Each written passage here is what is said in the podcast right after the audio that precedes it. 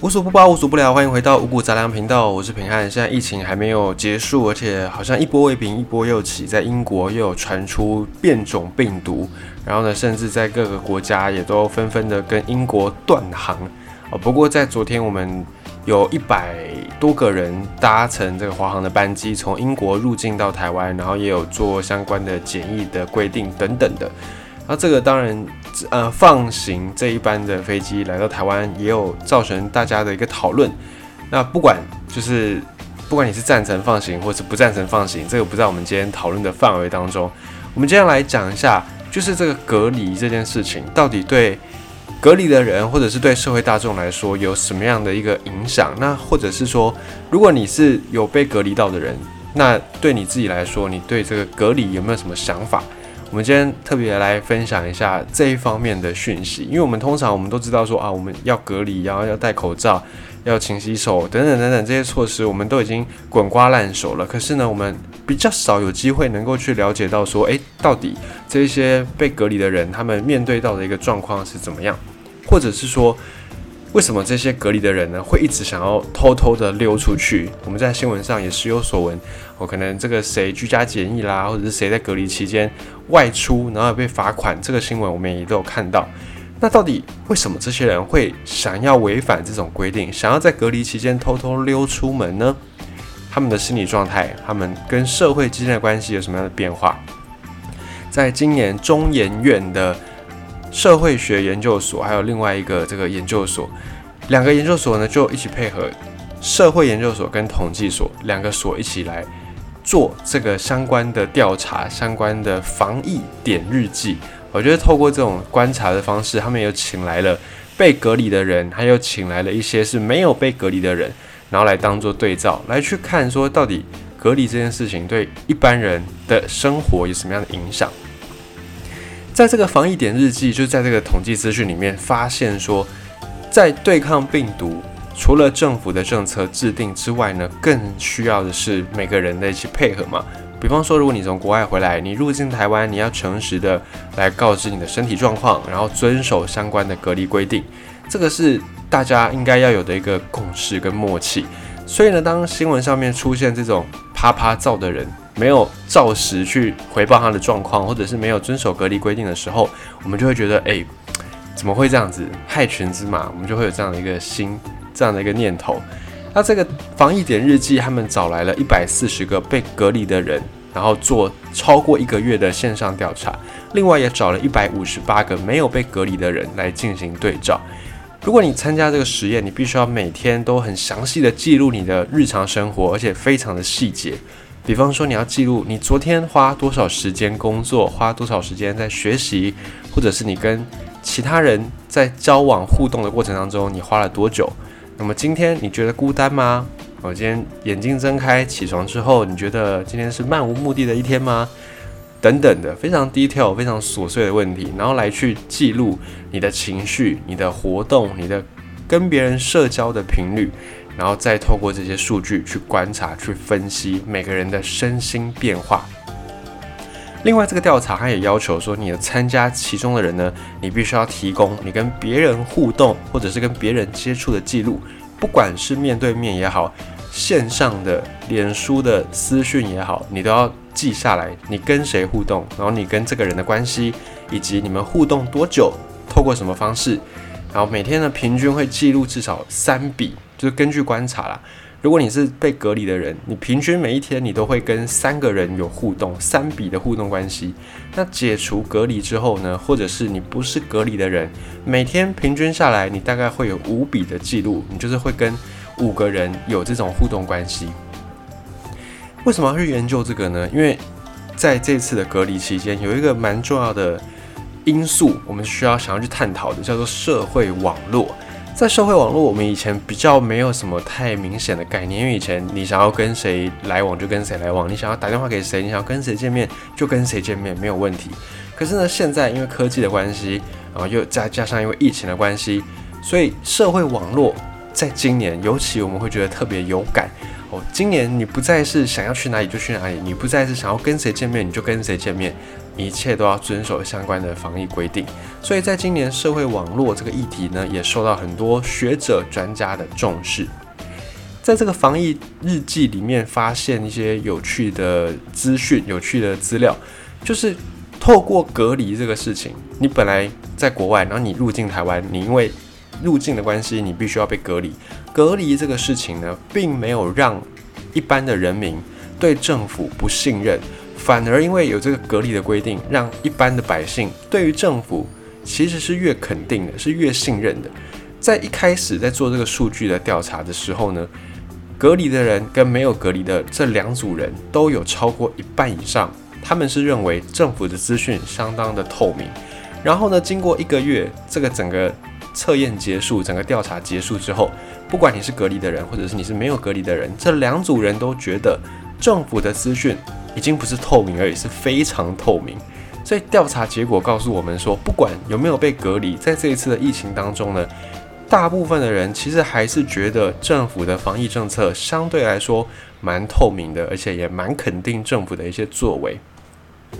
在整个研究呢，也去看在社群媒体上面的变化、社群平台上面的变化，来去看说，诶，政府跟一般的民众之间沟通有没有什么阻碍，或者是有没有什么样的状况？因为这次呢，我们经常都是在。可能脸书或者在其他的一些社群平台上面看到说，诶，卫福部他们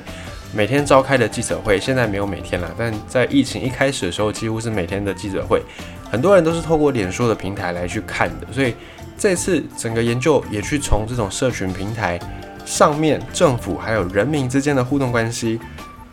来去做一个检视，来去做一个观察。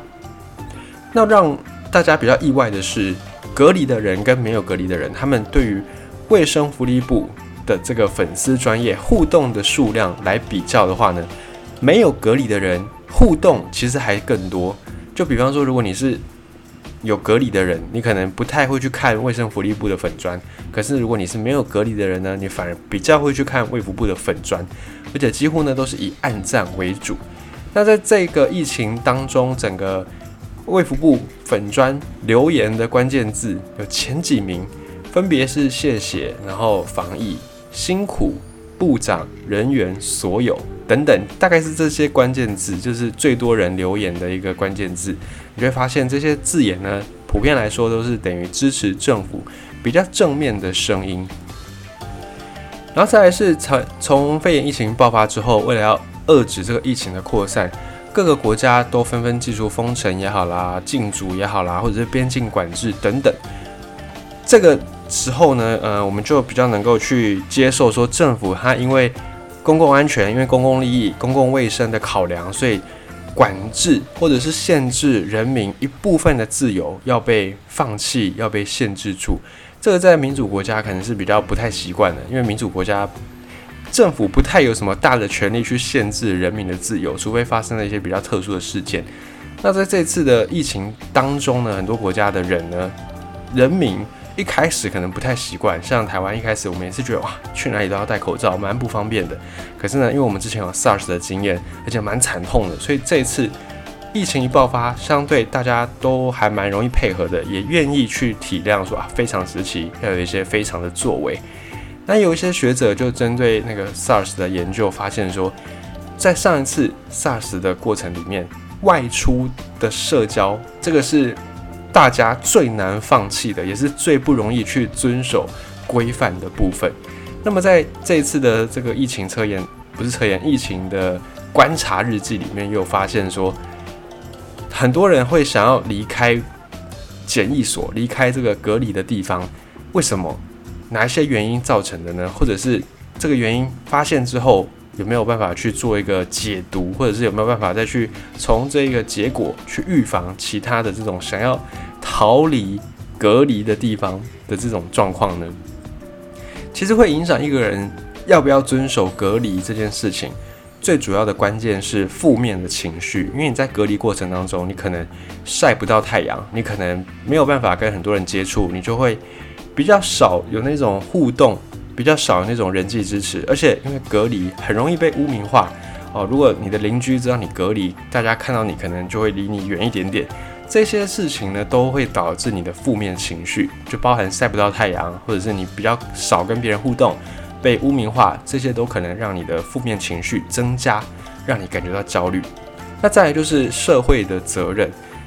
就是一般的社会大家的共识上面，会不会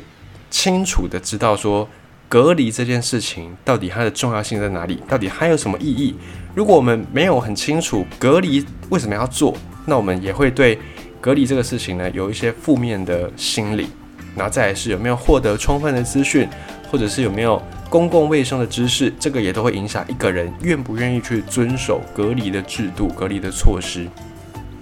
那结果统计出来说，你的内心越焦虑、越孤单的时候，你越容易想要离开隔离的地方，想要离开这个伤心的地方。随着隔离的天数越来越长。你会越有这样的想法，你会越想要逃离这个隔离的房间。另外呢，如果大家污名化，大家对隔离的人污名化的程度越来越高的时候，也会让这些隔离的人想要离开，然后觉得自己只是在浪费时间，这些都会影响到隔离的人的意愿的。那么反过来说，只要你多晒到一些太阳，然后你多跟。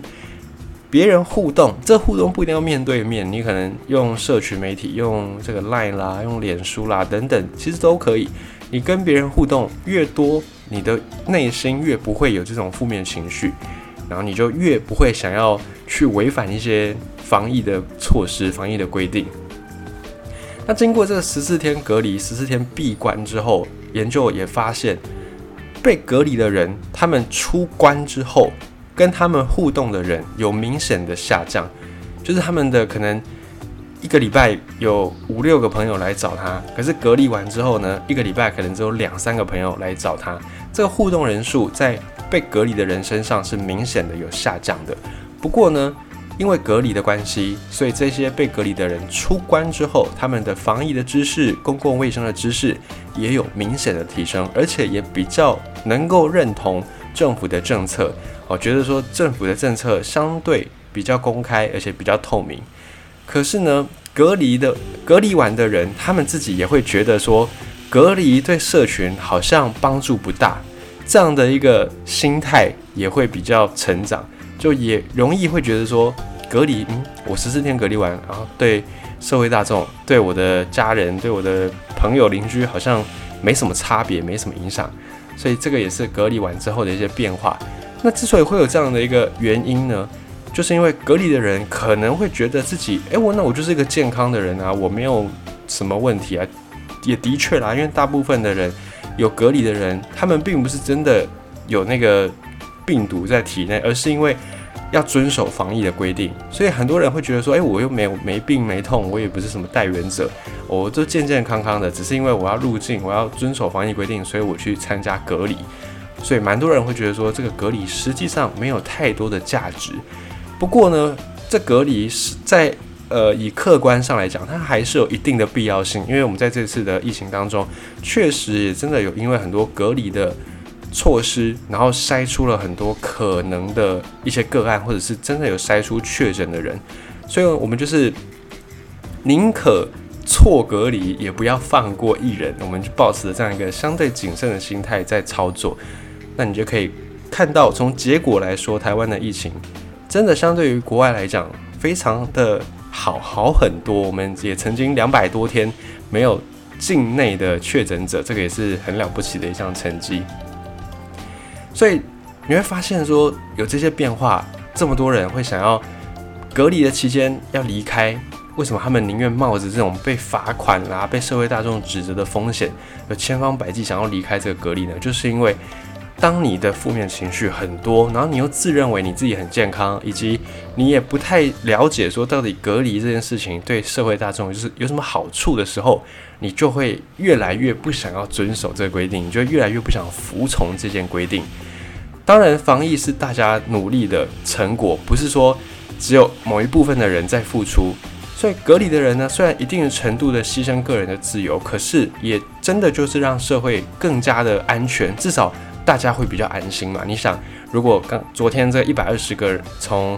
英国回来的人，他们入境之后没有隔离，然后也没有检疫，就这样，哦，到了机场啊，各自家属带开原地解散。哇，这比较小看哦，这一百二十个人，如果每一个人呢又在传播给十个人，那这个一个礼拜之后，整个台湾的那个疫情就会变得非常的可怕。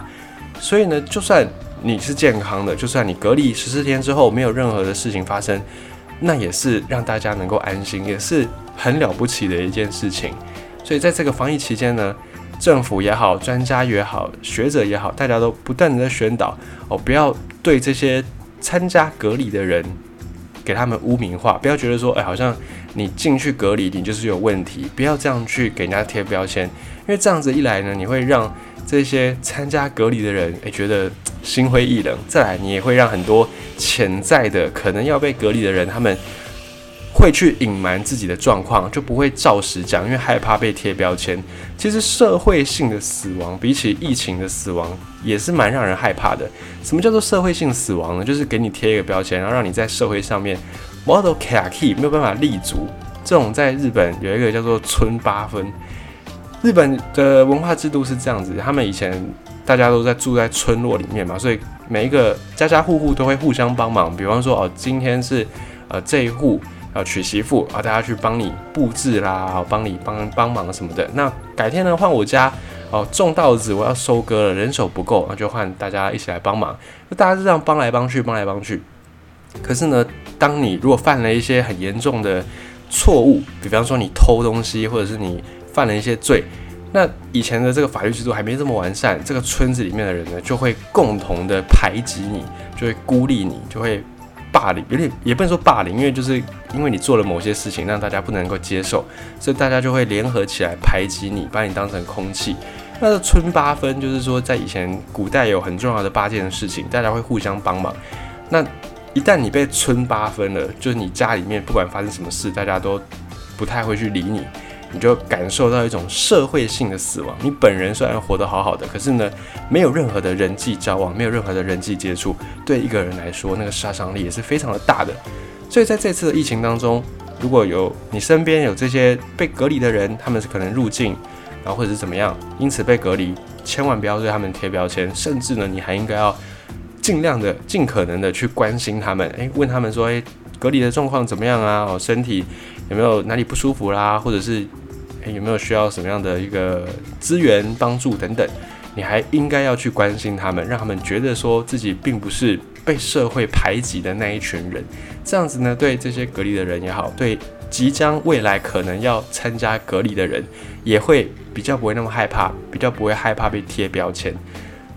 不会害怕被贴标签，他们就能够更加诚实的去。告知相关单位他们过去的一些身体状况，或者是曾经去过哪些地方，那么整体来说就会让整个疫情的那个调查更加顺利。最后受到好处的人也是我们自己。你想啊，大家都愿意诚实相告哦，哪里有问题我们就从哪边来解决。这样一来呢，就不会有所谓的隐匿疫情。那很多的疫情的爆发就会在还没有爆发之前就被人家 over 掉了，我们就不用担心。最后受贿的也是我们，所以不要小看这个小小的一个关心、一个问候，它确实是可以让人负面的情绪比较少，比较不会觉得那么焦虑，然后也会对隔离这个事情有更好的一个认知，觉得这个隔离是确实有必要的，而不只是浪费时间。这样子呢，对于台湾的疫情要获得掌控的那个时间点，会比较快的到来。最后还是要提醒大家，疫情还是没有结束哦，即将要到了新的一年，我们会有一种万象更新的感觉。可是呢，疫情并没有因此就在十二月三十一号随着烟火嘣一下就消失，疫情可能还会再持续一段时间，还是不要松懈，不要放松了对于疫情、对于病毒的一个戒备，不要让我们过去努力这么久的成果再功亏一篑。还是要提醒大家，勤洗手。维持社交距离，然后非必要呢，尽量不要前往人多的场所，